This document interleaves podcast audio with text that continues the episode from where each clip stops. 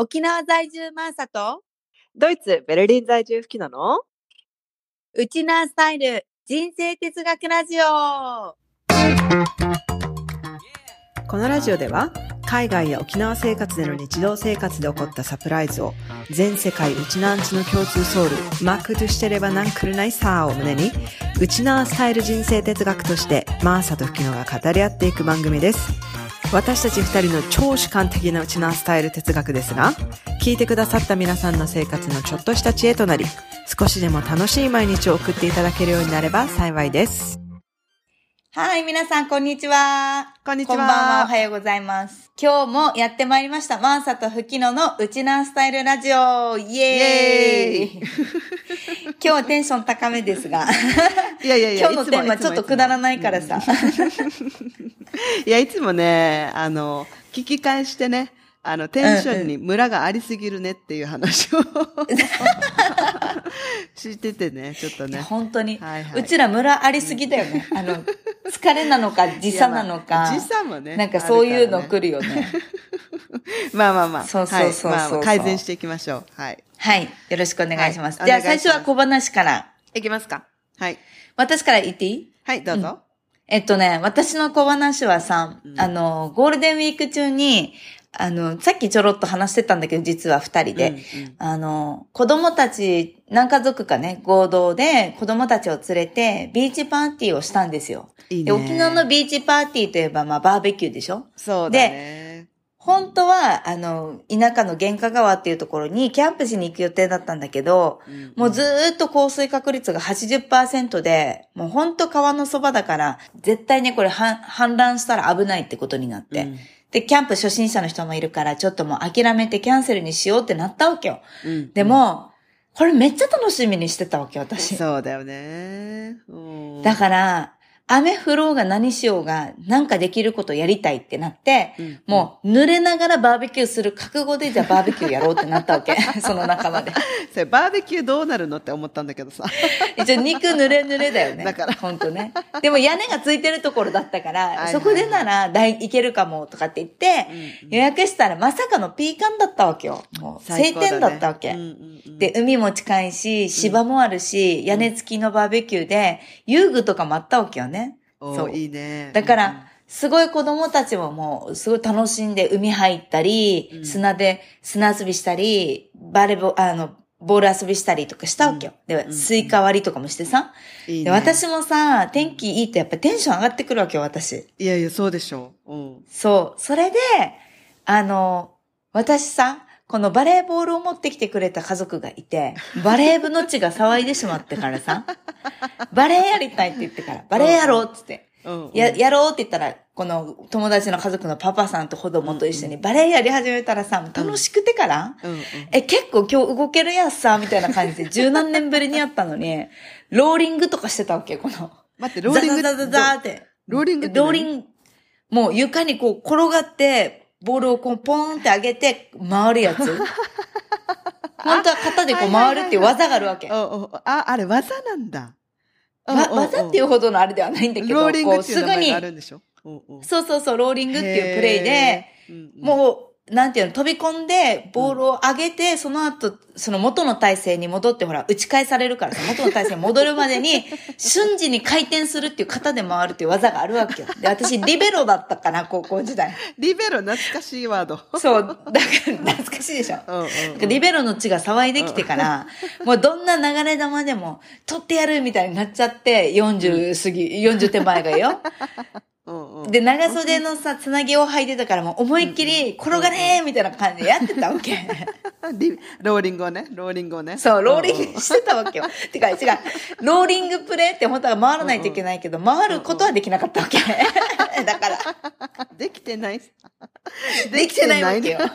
あ、でも、ザザザーって言ってるだ気持ち、けだった気。持ちはローリングしてるっていう感じね。そうそうそうそう、気持ちはローリングして、もう、こう、肩で回って、はいはい。すごい次のポポーズまでいけてるよって感じだったんだけど、もうそんなことをやってたら、友達のママの方にさ、まあさ、はしゃぎすぎって言われてさ、で、案の定さ、手首にいっぱいさ、すり傷作っててからさ、次の日筋肉痛よ。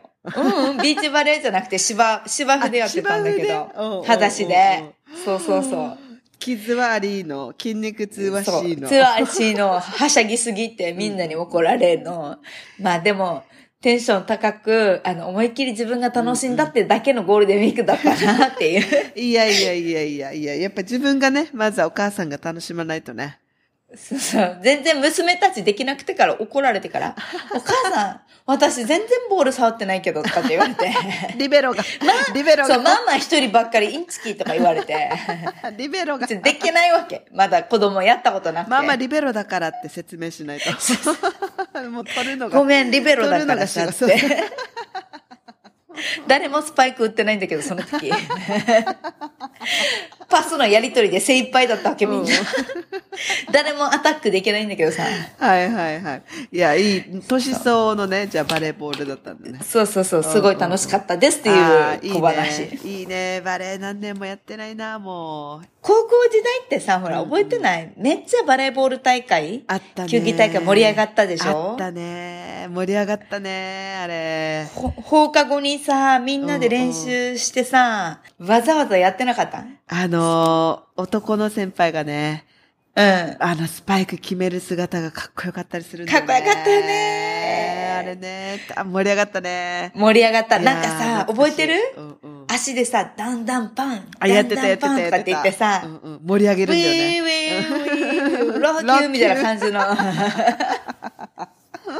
歌歌ってさ、みんなでこのほら、決勝戦になったらさ、結構な生徒の数が集まって体育館に、コートの周りを、そう、集合して、で、クラスのめ、クラスメイトのみんなは、本当コートの周りとかベンチでさ、そうやって盛り上げて声援送ってさ、でクラティ作ってね。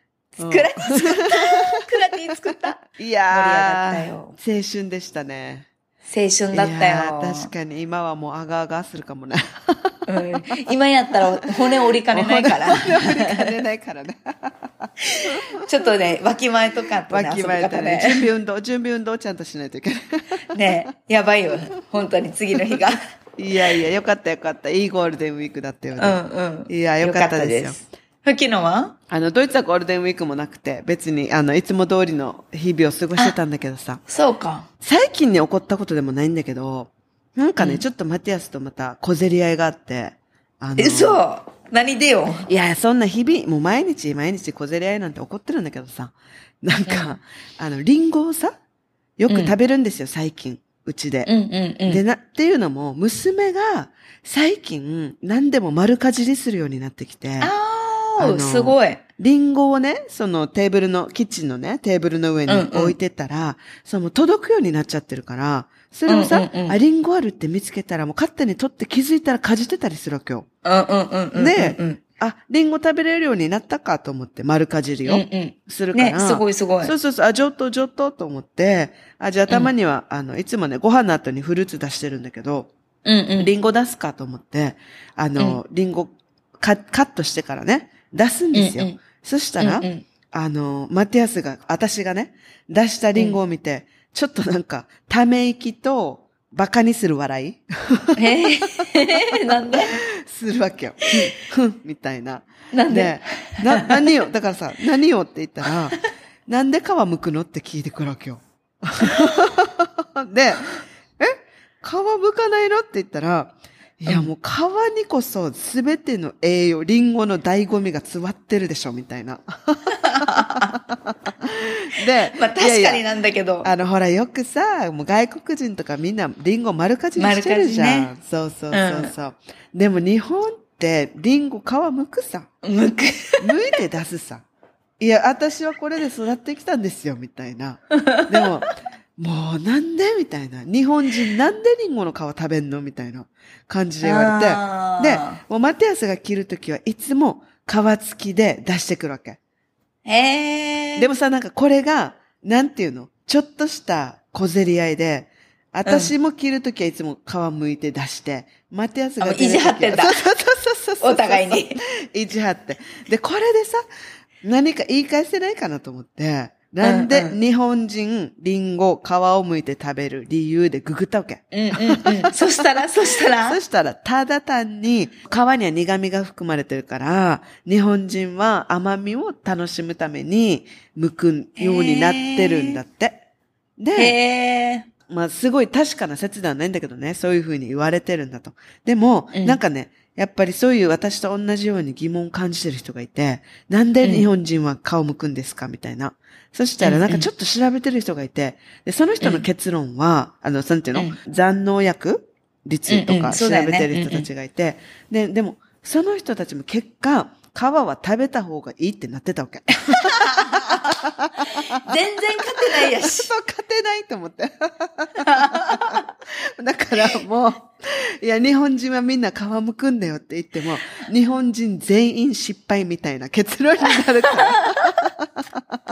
これは、もう今後、しれっと皮付きで出そうと思って、このね、あの、論議の余地なしと思って。なしだね。あがいてみたもののね。マティアスが100%正しい。いや、これさ、うんうん私もさ、実は、もうリンゴの皮むくの一番嫌いだわけ、フルーツむくやつで。本当に大る？嫌いだわけよ、リンゴが。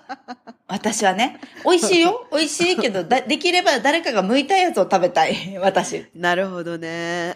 で、うちの母親は結構リンゴ買うわけよ。で、むはいはいはい剥いて出すわけ。うん。でも私が剥いたリンゴ、ガタガタしてるんだよね、なんか、背中私、が。私なんてピーラーだよ、ピーラー。ピーラーで剥いてるの？私ね。そうそうそう。うんその手があったかいや、私包丁使いあんまり上手じゃないからさ。だからなんか日本人たるもの包丁使い 少しでもと思ってやったけど、全然さ、あの歯がもう使いすぎて悪いんだはずね。は、は、歯を研いでもさ、あ、もうガタガタ。全然、うん、しかも、なんていうの、ああいうアップルナイフっていうか、なんていうのこのフルーツ用のナイフ、うんちっちゃいナイフ、フルーツナイフで切ってるにもかかわらず背中ガタガタするから、もう私、本当嫌だと思って、えー、もう9位が限界。9位簡単でしょ。そう、9位簡単さ、ほら。うん歯がスーっていくさ。そうそう。もうメロンもスーって下切れるさ。うんうんうんリンゴめっちゃめんどくさーってなるけん。梨と確。かにね。いや、もうピーラーですよ、私は。ずっとピーラーで。でも、今聞いた話のオチで行くと、剥かないで出すってことでいいなら、それなら切れるわと思ったの。下手取って。ハトブにするぐらいだったら。だからまあ、確かにそうよね。そう、そうやって育ってきてるからさ。皮食べた方がいいね。確かに。そうそうそう。私もなんか皮食べたら意外がするなって思うんだけど、うんうん。もう、喉にかねかかる、かかるね。実際に調べてる人たちがさ、残農薬とかもいろいろ調べて、結果食べた方がいいってなってるから、栄養がね、やっぱり含まれてるから、リンゴの皮にね、凝縮されてると。そうだよね。そうそうそうそうだと思う本当に。うんこのね、なんでリンゴの皮事件がね、ちょっと焼き芋の皮は食べるのにリンゴの皮捨てる、捨ててたわ、今私思ったら。そうそうそうそう。だからね、もしリンゴの皮剥いてるよっていう人いたら、まあ、そのまま食べてそのままくださいっていう。食べましょう。っていう話でした。はい。はい。ということで。じゃあ、はい。今日の本題ですよね。はい。今日のトピックいきますかはい。今日のトピックは、あの時の私はこうだった。幼少時代の大失態エピソード、イエーイっていう感じです。あるよね。もう今日なんかさ、冒頭からテンション高いのはこの、このタイトルのせいですよ、本当に。ちょっと昔の自分を back to the past して、あの、思い出してみようみたいな。オッケーオッケー。まあまあ、聞いてみましょうか。はい。で、ちなみにさうんうん、ちなみによ、ふきのはどんな小学生だったの？ええどんな小学生？真面目だったよ。うん。え、真面目、あんまりなんかこう、はっちゃけたことをしたりとか、先生に怒られるとか、うん。あの、自分一人で勝手に好きなことやるとか、そういう感じとかはなかった？私ね、いつもね、表面上は優等生だったのよ。じゃあ、裏だは何だったわけ？気になるけど。あの、裏では、なん、なんていうの、ちょっとお酒買ってみたりとかさ、小学生で？うんうん、やってて、カクテル買ってみて、飲んでみようとかさ、うん。案外チャレンチャレンジっていうか、あれ。田舎だったからさ、私のところ。そうなんだ。田舎ってヤンキーになりがちじゃない？私はヤンキーじゃなかったんだけど。そう、ヤンキーではなかったヤでしょンキーじゃないけど、なんていうの？クラス何名？クラス10名。ほら、えー待って。10名の中にヤンキーいたら、速攻みんなヤンキーになるやし。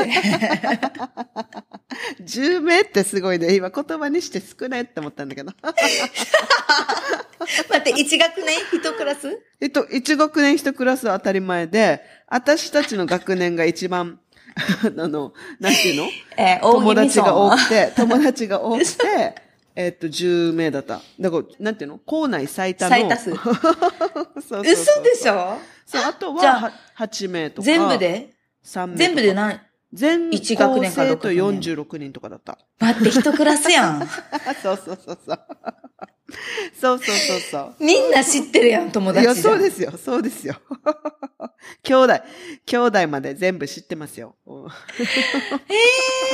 えー、人口そんな少なかった？大宜味村。いや、もう今ね、もっと少ないみたいよ。えー、うん、うん。だから、じゃあ学、学校、す少なくなるよね。統合されたりする、今統合されてるもう、うん、うん。あ、そうなんだ。そう名護そうそうと違うあところに？違う違う。今までね、村内で、大気味のなんかちょっと事情に話しちゃって申し訳ないけど。今までは村内で4つの小学校があったんだけど、うんうんうん。で、中学校になったらそれが1つになって、一学年80名ぐらいになるって感じだったんだけどさ、うんうん、今はね、もう4つの小学校がなくなって1つの小学校になっちゃった、村内に。ええー、そうそうそう。で、村内に1つの小学校で、それで、そのまま中学校へみたいな？えーっと、幼、小、中、全部一緒なのよ。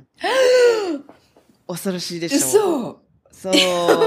それ賛否両論が、賛否両論あるんだけどさ、そうそう。うん、そうよね。うんうん。え、よくさ、吹きのはその大宜味村からさ、この中部の高校に出ようって、ど、どんなって思ったの？いや、私もともと沖縄市にいたのよ。小1まで。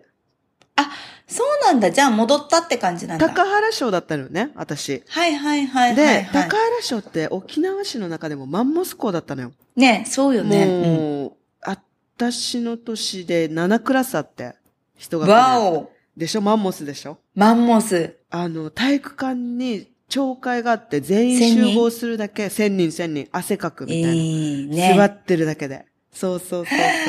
って感じだったのが、いきなり全校生徒46人、体育館スカスカみたいなところに 行ったからさ。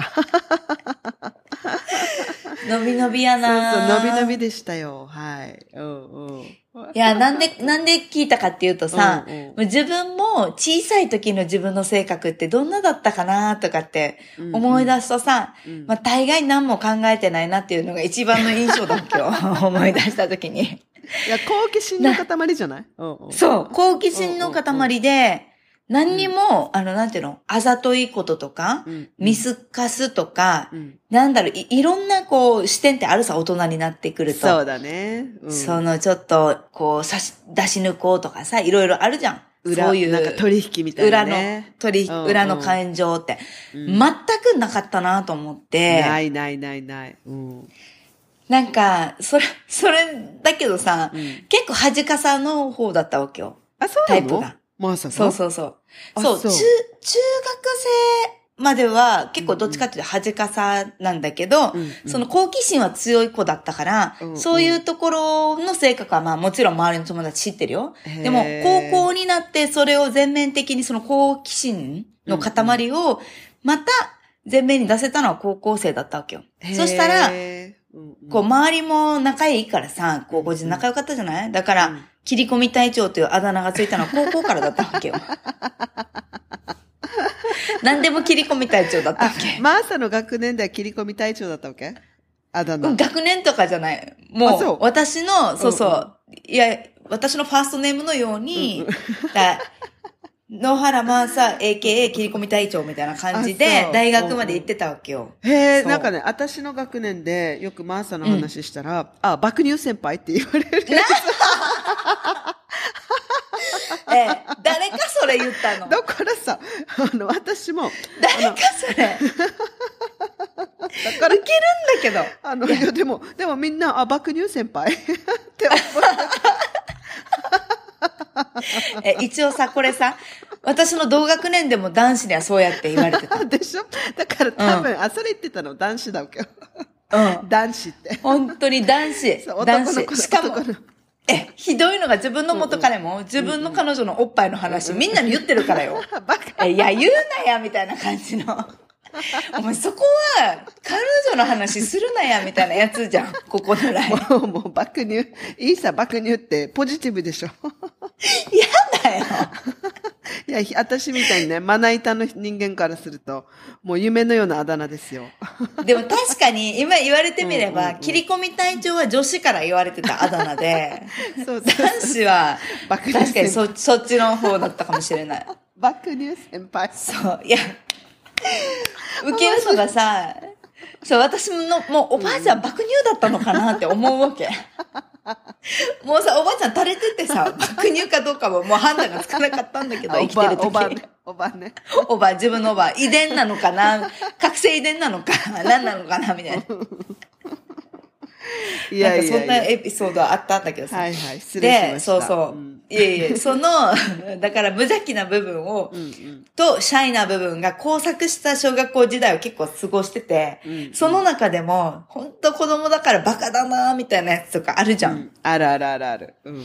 そのバカだなエピソードみたいなやつがさ、うん本当にあの、私さ、小学校結構マンモス校だったんだけど、うんあの、と小学校のトイレ、うんうんうん体育の授業の時にさ、うん。こう、体育運動場とかで運動してたら、トイレ外にあったわけよ。はいはいはい。で、その時に限って、学校が校舎を入れ替えるっていうか、なんていうの、プレハブ？新校舎を建設してる時期だったから、全部、外のトイレ、プレハブだったわけ。はいはいはいはい。で、運動場でみんなで体育の授業をやってる時にさ、うんうんトイレ行きたくなってさ、うんで、それで、プレハブのトイレ行ってたんだけど、うん。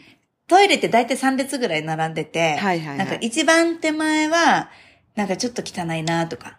で、へー3番目は、花子さんだなとか。花子さんね で、2番目だって言って、2番目入ったわけよ。うんうんうんで2番目さ、ドアノブが壊れてて紐だったわけ。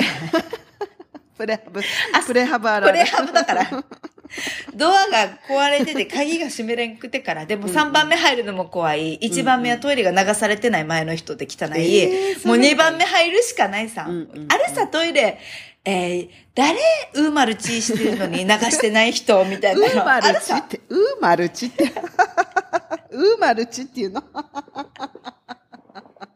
一応全部、全ワード言ったらあれかなと思って。うんぴーにし流して、みたいな、そう。うんうんうん。流して、みたいなやつとかあるさ、この、あ、もうなんでしかもこのな和弁からはみ出てるところにある嫌のとか。だ、もう。あったわけ。あったんじゃない？なかった小学嫌校。それで2番目に入ったわけよ。うんうんそしたらさ、うんうん。いや、ごめんごめん。そんなことさ、うちの11人のクラスでやったらもう犯人すぐバレちゃうからさ。確かに。そんなことなかったよ。確かにすぐバレるな、それは。すぐバレ、すぐバレるから。まあ、うちの学校は6学マンモ年で。ス校だからねもう、うんうんうんそうそうそう、みんな5クラス40名とかいるから、結構多かったからさ、まあ授業中だし、トイレ行って、こうドアノブに鍵がついてないタイプの、もう紐？手動で？だってドアノブマジで穴開いてて、朝紐が輪っかでくくられてるだけだったわけ。で、多分それ引っ張って、その紐でね、うん引っ張ってドア閉めるってことだったと思うんだけど、手、手でロックね。手で引っ張って、ね。手でロック、うん、引っ張る。でも、そんなに輪っかもさ、伸びなくてからさ、短かったわけだから、もう本当にドア閉めるだけの紐だわけよ、それ。もう一でも授業中だったから。そう、授業中だったから、一か八かだけど、もう我慢できないと思ってトイレしてたわけ。そしたらさ、運悪くキーンコンカンコンって言ってからさ、掃除の時間になったわけよ。掃除の時間。だから、ちょっと待ってと思って、でも掃除の時間始まってもさ、うんほら、みんなが授業、教授業終わって教室からトイレ来るまでそんなに時間かからんさ。はい、はい。あ、時間かかるさ。うんだから、ギリギリと思って、でもその時に限って長かったわけよ、そのおしっこが。お、お丸 C が。お、違うな。ショーね、ショーね。小、小の方がね。そそしたらよ、小学校3年生ぐらいだったんだけど、小1の子と小6のお姉ちゃんが来て、小6のお姉ちゃんが掃除で、小1の子はトイレしに来ててからさ、はいはいはい。まさかの小1の方に開けられたわけ。そしたら私これ、和式だったんだけど、もうしゃがみながら後ろ見て、もう待ってみたいな感じの、なんていうの？緊急事態宣言。もう緊急事態宣言ですよ。緊急事態宣言ですよ。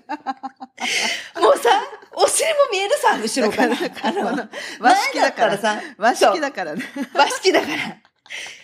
洋式だったらご対面さ。うんだけど和式だったらもう丸見えさ、後ろ。だからもう待ってって感じ。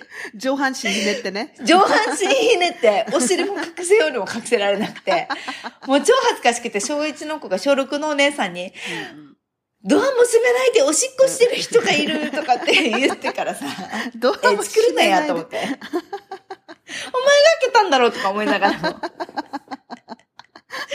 もう超恥ずかしい思いをしたっていうのがあっああ、いやいやいや。て。もうさ、誰にも言えない、本当に。今言ってるけどね。そう、今、今ようやく解禁を。え、これでどうやって、どうやって帰ったの？もうそのままよう終わって、から、そそくさと。シャイだ。でも一応、ねそうそうそう、小学校6年生のお姉さんが多分、まあ、うん優しくて、うんちょっと外出とこうみたいな感じで、あ多分出てくれたから、素敵でもな女性私さうんやっぱり小1の時の小6のお姉さんたちって結構大人に思えない、いや、もうだいぶ大人ですよ。うん、ね。うん、私、まだまだ事件が実はあって、うんうんうん、バスで通学してたわけよ。で、そうなんだ。うん。そうそう、結構歩くと遠くてさ、バスで通学して、うんこう4つぐらいこうバス停を乗り越えて、うん越えてあの学校に行くんだけど、その日さ、ある日ね、沖縄のもう超暑い夏の日。で、はいはい昔はさ、クーラーつけてても人数がバス多かったわけよ。子供もいっぱい乗ってるし、うんうんバス通学のところだったから、うんうんもうさ、いっぱいでさ、バスの中が満員電車のような感じで、うなんだ窓が、そうそうそう。うんうんで、窓が開いてたわけよ。もう、クーラーじゃ効かないっつって。うんうんみんな窓開けてから勝手に。うんそしたらさ、一応、車走ったら、モワという、こう、風が入ってくるんだけど、うんその窓から。うん私、まさかの前に立ってたお姉さんが小6の髪の毛の長いお姉さんで、風がわって入ってきた時に、その、ストレートサラサラロングヘアのお姉さんの髪の毛が私の顔にベタってくっついたわけ。そしたらさ、私さ、息できなくなってからさ、ってなってから、それの気分悪さで、その後そのお姉さんの髪にゲロ吐いてしまったわけ。悲劇。悲劇。M の悲劇。本当に M の悲劇、私の。で でもそのお姉さんさ、あの、に、本当すいません、ごめんなさいって謝ってるけども、うん自分も気持ち悪いさ、涙目さ、そうだね。もうバスがちょうど止まった時で、とりあえずゲロ吐いてるけど、そのまんま降りて、そしたら別のお姉さんが、あの、小学校6年生の別のお姉さんが、うん。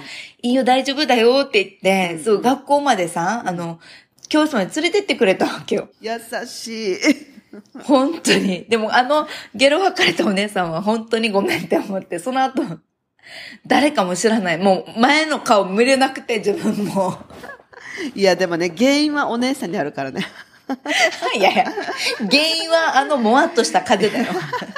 いや、仕方ないよ、吐いちゃうものはね。だってさ、あの、うんうんもうすっごいおじさんもいっぱい、おじいもおばもいっぱい乗ってたし、子供もいっぱい乗ってるから、汗臭いわけ、本当に朝から。じめっとした沖縄の梅雨明けの夏でさ。でさ、その暑いな、臭いな、みたいなのに、髪の毛がサラサラすぎてさ、ペタってもう、顔にさ、ほら、ラップとかビニールがさ、ペタってなるようにくっついちゃって、マジ呼吸できんかったわ、みたいな、なんかエピソーー悲劇だね、それ。うんド。で、武器のそういう失態なかったの？そのトイレ見られるとか。あったよ。あった？小いや、小6の時とかさ、小6だったかな、あれ。なんか、私、あの、スポーツブラとかさ、しだしたのって、小6の後半か中1ぐらいだったわけよ。でもそれまで。それまで清水？うん なんていうの今？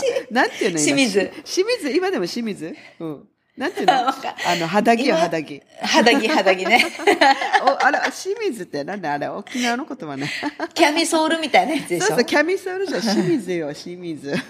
言ってた言ってた。そうそう、清水だったんだけど、えっ、と、小6になってからは清水もダサいとかってなってから、うん着なかったわけよスポブラだよね。で、でもスポブラもその時着てなくて、で、うんうんうんなんか、私、あの、小6の頃からさ、おしゃれに興味があって、で、うんうんうん。なんかちょっとその時、ダボダボ、なんか、今のオーバーサイズじゃないけど、ダボダボの T シャツとかタンクトップとかが流行ったわけよ。うんうんうんうんうんで、私、あ、これ可愛いと思って、ダボダボよ。うん超ダボダボ。あの、うん脇とかもパックリ開いてるわけ。で、はい。で待っていったわけさ。小学校にしたらさ、あの、仲いい女の子友達が、みんな、待って、吹きの、ニヤニヤニヤニヤして、吹きの、吹きのとかって言うから、それなんかもう、おっぱい丸めだよって言われて。脇であんなからでしょ？脇から、そうそうそうそうそう。もう想像ついたよ、最初ね。もうさ、恥ずかしくて恥ずかしくてさ。でも、このくだりで言うと、私うんもちょっと恥ずかしいエピソードがあってうんう、んなんか、私さ、あの、それこそ自分もそんなに性に、性っていうかなんだろう、こう、恥ずかしい女性性みたいなのに気づくのが遅かったわけよね、ちょっと。うんうんうん。だから小学校5、6年生になって、うん。早熟の子はさ、もう生理も来てるし、そうだね。ブラジャー、そスポーツブラとかもうんうん。来てるし、みたいな感じだったさ。うんだけど私全然そんなの関心なくて、普通に男の子ともわちゃわちゃうん遊んでるタイプだったわけよ。うんで、中学生入りましたってなったら、さすがにブラジャー着ないといけないさ、もう胸も膨らんできて、制生理も始まって、うんうん。そうそう。ってなって、でもブラジャーを買い、買いに行くのも恥ずかしくて。え、お母さんにお願いしないの？うん。いや、一緒に行くんだけど、最初はさ、お、いとこのお姉ちゃんのお下がりがあったから、なんか、いとこのお姉ちゃんなんかから、もうそろそろでしょって言って、ブラジャーのお下がりいいよって言ってからもらってたわけよ。ありがとうって言って、それ着てたから、最初はまだブラジャーを買いに行かないで間に合ってたわけ。うんうん、でも、間に合わなかったのは私の胸の膨らみの方で。爆乳先輩の始まり。そうそうそう。デージ恥ずかしかったことがあります。中学生よ。うんうん中学生、中3ぐらいかな。一応ブラジャーも持ってたりはしたんだけど、成長が間に合わなくてからサイズが合ってないわけ。で、それなのにうん、夏休み私陸上やっててうんうん、で、走り幅跳びの選手だったんだけどうんうん、こう、同じように、こう、中部大会とかあったさ、なんか大会が。あれに出る、こう、陸上の仲間だけ。夏休み練習してたわけよ、毎日を。はいはい朝練みたいな。だ男の子とかもいるさ。うんでも、そんないっぱいじゃなくて毎日練習来る子、うんうん。少なかったわけよね。で、最後に、そうそう、私ともう一人の友達の男の子と二人で残ってたんだけど、うんめっちゃ走り込みするじゃん、うんうん。でもブラジャーしてるんだけど、ブラジャーと私のおっぱい合ってないじゃん。そしたらさ、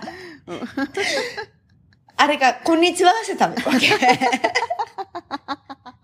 それをさ、なんと、ピーだね、ピー。ピー、ピー、そのこんにちはを男の子に指摘されたわけ。はずい、はずい、はずい、はずい。って感じさ。だけど恥ずかしいのはさ、その後でさ、なんかその男の子、やったら私とずっと最後まで練習残る、残って、あ、好きだったの？うん。そうなわけ。好きだったわけ。で、告白されて、うんうんうん。え、いやいやいやいや、出てるの、こんにちはしてるの、指摘された人恥ずかしくて付き合えんだろとか思って。そこ？理由そこ？そう なんだ。うーん、みたいな感じで私なんか。もう二人きりにならないようにならないようにみたいな。恥ずかしすぎてから。そうだね、そうだね。ティーンエイジャーにはうんうんまだだって14とか15とかでしょ、うんうん。うんうんうん。もう恥ずかしくてから、せーのね。もうそれかうんうら、んそれの事件以来、もうちゃんとサイズの合うものを買わないとお母さん恥ずかしい思いするって言って、ちゃんと買いに行ったわけよ。もうだから、本当にブラジャーは人とサイズ、ね、一緒なもんじゃないんだなっていうのが分かった。もう自分のサイズをちゃんと知らないといけない。いやいや、そうですよ、そうですよ。私はね、そんな悩みはなかったけどね。なんか、嘘。いや、ほら、もう、あの、貧乳、貧乳なので。え、そ、あうんうんのう、んブラジャーとか可愛いの着たいなとかさ。うん。いや、あった、あったけど、サイズで困ったことはない。うんうん、だって、い常にあるじゃん。うん だってさ、もうその、大きくなると本当に可愛くないんだよね、ブラジャー。いや、そんな悩みね、ありがたい悩みですよ。いやいやいや。やいや、全然さ、あの、なんていうの、ほら、胸の重みをね、うんこうちゃんとホールドするために、うんだいたいこの紐、肩紐が太めなんだよね。で、肩紐太くなるとさ、うん。妊婦の、こう、マタニティ服とかおばちゃんのブラジャーのように見えてくるわけ。なるほどね。セクシーさがないと。全然セクシーじゃない。もう私、肩紐、細いのやったら、出てくるでしょ？大変だよ。えっと、私はね、もう今ね、今の年になったら、もうユニクロのブラトップで終わり。え、一緒一緒。あ、一緒？えやばい、これ、一緒。今、一緒。今もう別にホールドされてないね。あえ、おばに、おばになるよ。お前な。で、たまにちょっと気合い入れないといけない時に着るじゃない？もう結構、きつってワイヤーいたみたいにな,、なってるもんね。危険だよね。い。いや、いいと思う。だってさ、またヨーロッパの話ではさ、このフうんェミニズムでさ、なぜ女性がブラジャーをしないといけないのかっていう意見もあるし、だから、あ、そうか。ブラ、なんか特にヨーロッパの女性ブラしない人も多いしさ、うん、うん、なむしろ、その、そうそうそう、あの、トップ、トップレス、トップレスではないけど、T シャツの上からね、その見えるぐらいでも全然でも可愛いっていうのもあるもんねそうそうそうそう、だからね、楽、楽ですよ。はい、いいな。そうそうそう。いいなうん確かに。そうそうそう。なんかそういう、事件ね。結構ティーンエイジャーまでの、こう、なんか事件はいっぱいあるなとか。あとさ、でもさうん、うんちょっとこの、なんだろう、子供ってこんなだよね、みたいな可愛い話があって、うんうん私結構便秘症だったわけよ。なんか。学校でトイレに行くのが嫌だったわけ。うんうんうん。ほら、大の時って臭いとか、なんか、時間かかるとか、ポトンっていう音とか、なんか聞かれるの嫌さ。だからトイレ、学校とか行かない私、みたいな感じの女子がいて、はいはいはいはい。もうその女子の話を聞いてから私、絶対できないとか思っちゃったわけよ。なるほどね。うんうん。それで、授業中にトイレ行きたいですって言ったらさ、なんか、お休みの休憩時間に行きなさいって言われるんだけど、どうしてもって言ったらもう大体みんなにクラスで言われるのは、あいつうんちだぜってなるじゃん。大だぜって言われるさ。もうそれも嫌だったからもう全然できなくてずっと我慢しちゃってるわけよ。ああ、それで便秘になっちゃったんだ。そう、それで便秘になって、でも便秘のひどいのはさらにあって、私本当にさ、今度また運動場なんだけど、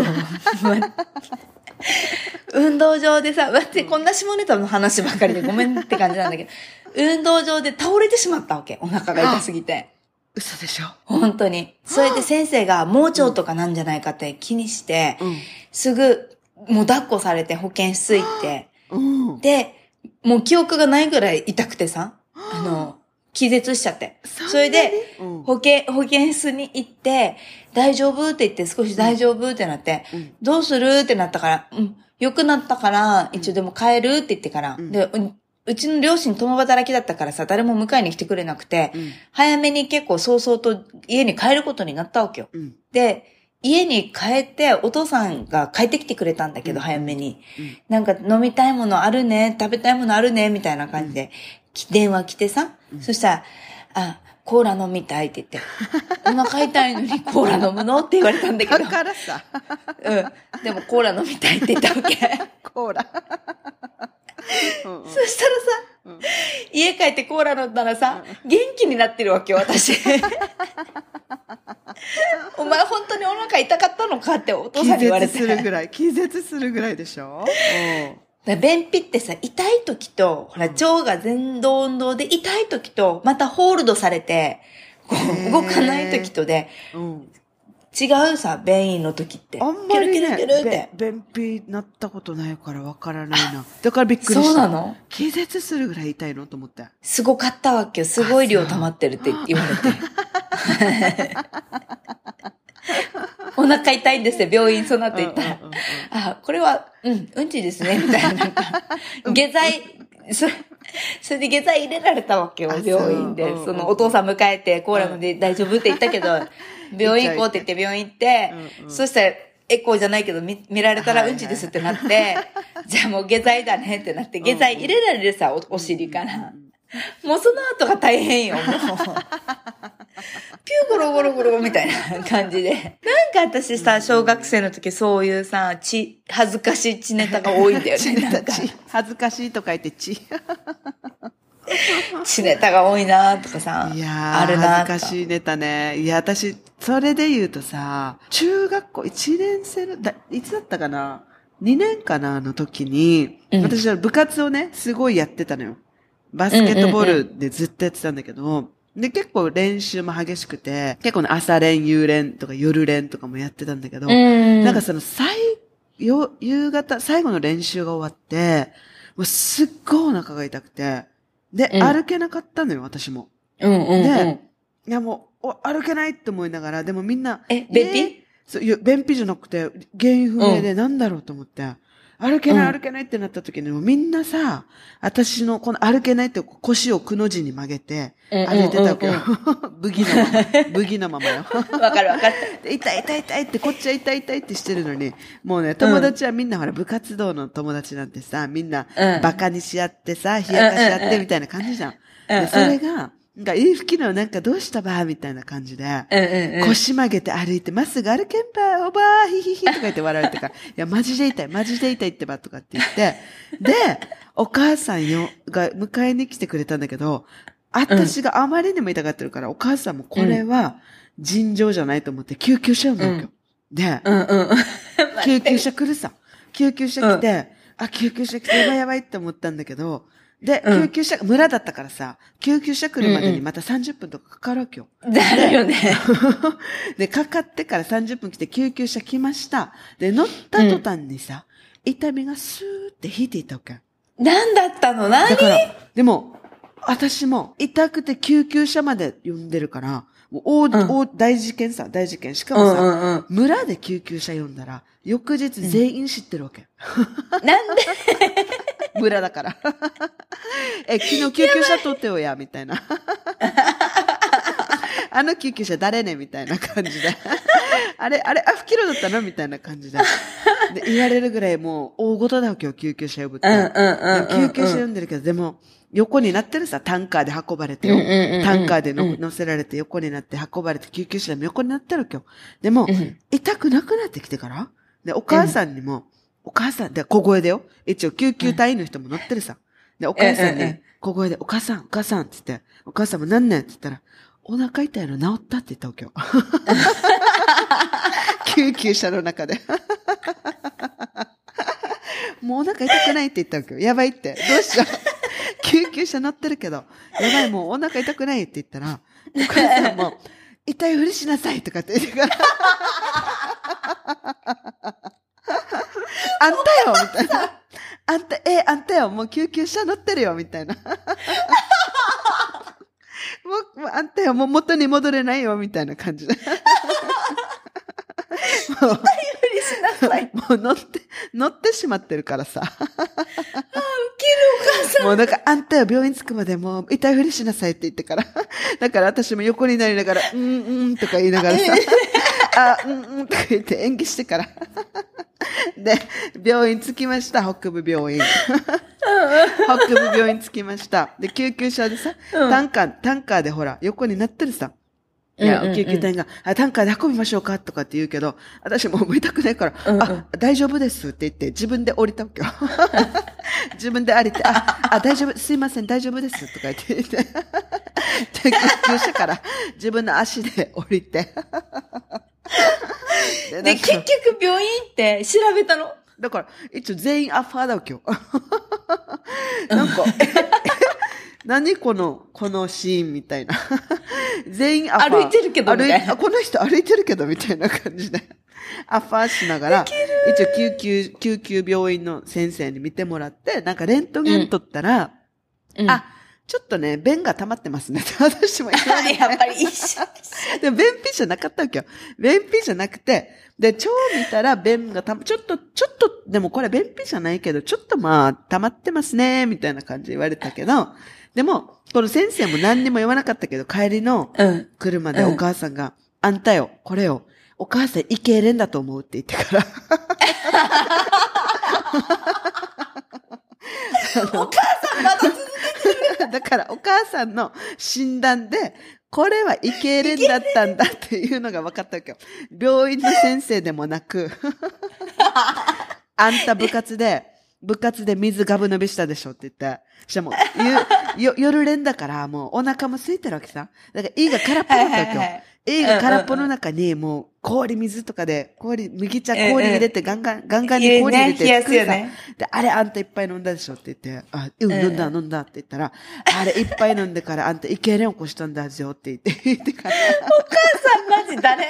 だからお母さん誰って感じなんだけど、あんただから、お母痙攣が治ったんだよ、あの救急車の中で、って言ってから。もう病気ってことにしたいんだよね。そうだから、い痙攣だよ、あれって言って。だから翌日もさ、あの、学校行ったら、みんなにそうやって言うんでしょ救急車でさ、あんた運ばれたって大丈夫だったみたいな感じになって、え、イケレンだった、とか 別に先生に言われたわけじゃないよ。先生に言われたわけじゃないけど、お母さんに言われたんだけど、いや、あれ、イケ、イケレンって言われた今日、とか言ってからさ、もうそれ相当の答えを出さないと、ここはお場が収まらんっていう感じでしょ。やばいやつさ、本当に。恥ずかしかったよ。恥ずかしい。なんかそういうのあるよね。こう、とりあえず取り繕うためのね。そうそうそうそう。答えってねそうそうそう。あったあった。懐かしいね、そういう話ね。もうさ、待ってて、私たちこんな話してるけど、うんあれね、あの、ちゃんと今日学びあるのかな？あるよ。ある？あるよ、これ。あオッケー、じゃあ行こう。うんはいはい、オッケーオッケ私のこのチーパなしでも、この学びっていうのは、ー。うんうんうん。あ学びあるの？うんうん。学びは、小さい頃の私をんもう大事に抱きしめてあげようっていうことが。それで、ちゃんとね、こういう経験があって今ができてるんだよって、もこれ学びと言えるのかわからないんだけどさ。あ、でもね、まあ、そう思ったと、思ったと。抱きしめて。そうそうそう。うんうんうん。抱きしめてあげる。なんだろう。まあ、あの、インナーチャイルドでも絶対なんでもないんだけど、これただの。トイレでね、朝ひもねそうそうそうドアを閉めた思い出とか、そう。とか、ゲロ吐いた思い出とか。。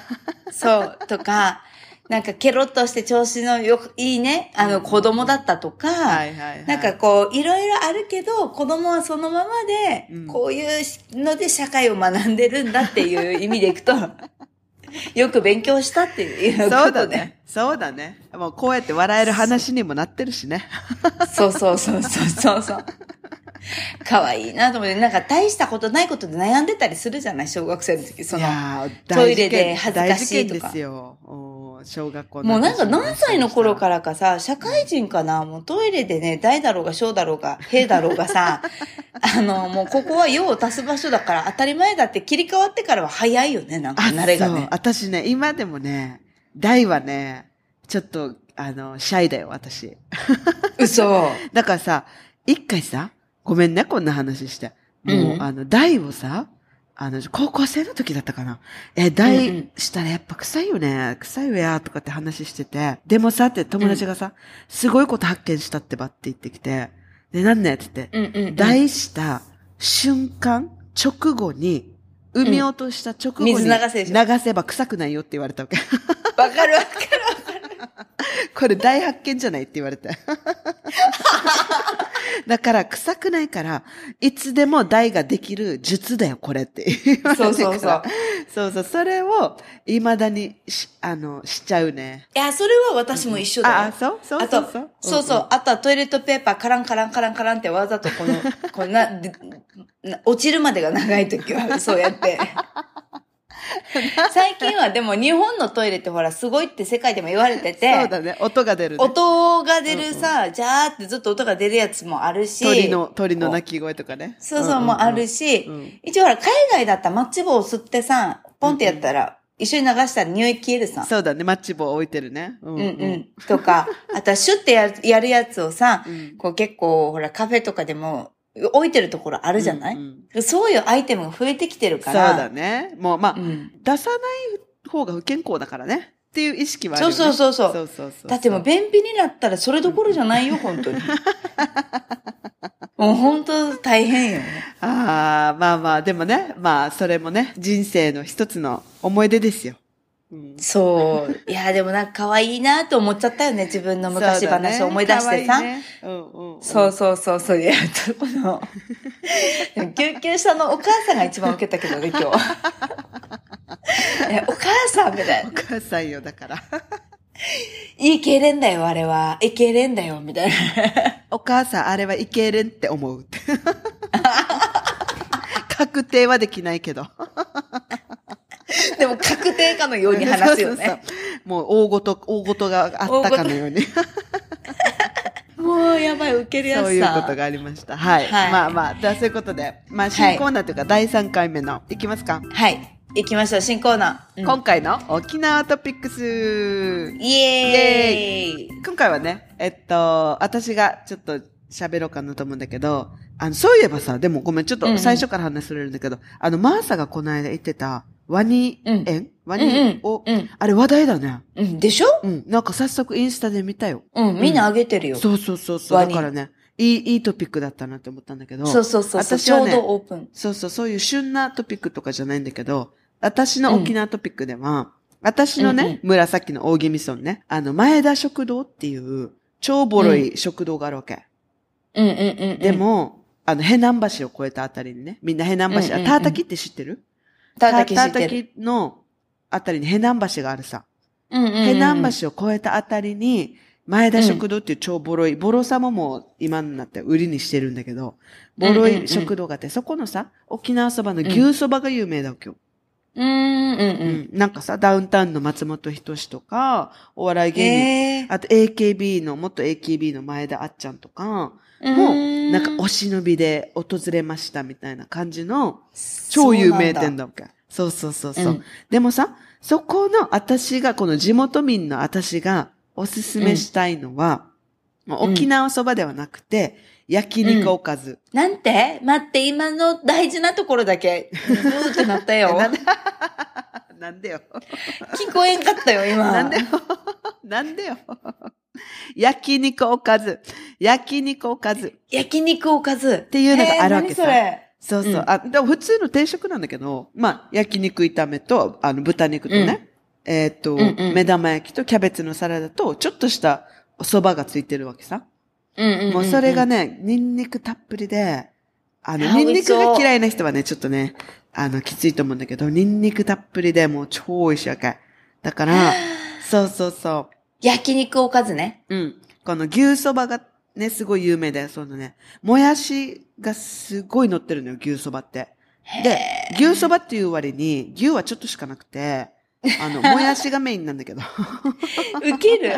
え、前、前田食堂ね。そう。でも、この牛そばって、胡椒がすごい効いてるわけよ。あー。で、胡椒でピリ辛で、お、なんか、変わり種そばで結構有名になってるんだけど、はいはいはいはい沖縄そばの中でもね。うんうんうんうん。でも、私は断然焼肉おかずをおすすめするので、あえー、行く、今度行く行そうそうそうそう、く。タータキね、有名でしょ？だし、うん。なんかほら、国神まで行ったりとかさ、もし、んうんうん北部にドライブで行く時があったら、前田食堂ね。そう、前田食堂ね。あの、ボロ、ボロさが売りの。そうそうそうそう。行こう行こう行こう。焼肉おかず。だから誰かと一緒に行って牛そばと焼肉おかずをね、ちょっと食べるのがいいかもね食べて、なんか楽しんでみてほしい。うん。いいねえー、そうそう。美味しそれが、最近はさ、ちょっと、やっぱり価格高騰でさ、卵が L サイズから S サイズにダウンしたとかさ、ちょっと肉の量が減ってるとかっていうちょっと噂もあるんだけど、うんうんうん、私はね、もう帰ったら一番いつも食べたいものリスト。その情報誰から仕入れるの？その地元の情報。さっきからら。小中高1校になったとかさ、L から S に卵が減ったとかさ、どこからその仕入れるのいや、だって前田食堂はもう私たち村民の、もう大、台所ではないけど、もう、いや、食堂、他にもあるんだけど、あんまりないから、みんなそこに行くわけよ、前田食堂に。だから、そしたらその話が入ってくるんだい。や、なんか最近、あの、え、卵がさ、超ちっちゃくなってたとかさ。目玉焼きが超ちっちゃいんだけどとかさ。肉の量が減ってるとかさ。ニンニクが後に残らないニンニクの匂いになってるとかさ。いろいろある、うん変化はあるみたいなんだけど、私は今でも大ファンです。はい。えー、じゃあ今度行こそうそうそうそう楽しみだなうんうん。行ってみてください。ぜひ。ドライブがてらに。はい。う。そういうトピックでした。ということで。はい。ということで、はい今日エピソード23は、はい。これにて終了となります。まはいた来週お後がよろしいようで。バイバーイ。バイバイマーサとキノのウチナースタイル人生哲学にお付き合いいただきありがとうございました番組へのご意見やご感想皆さんの体験エピソードがありましたらぜひプロフィールにある E メールアドレスまで送っていただけると嬉しいです2人のインスタではそれぞれの日常生活をアップしていますマーサのインスタはサマンサ野原 samantha.nohara 私、フキノのインスタは、フキノス、FUKINOS にて検索すると出てきますので、ぜひ遊びに来てもらえると嬉しいです。そして番組のインスタでは、2人のチナースタイル人生哲学をアーカイブしていますので、ウチナースタイルアンダーバー哲学で検索していただき、こちらもぜひチェックいただけると嬉しいです。ではでは。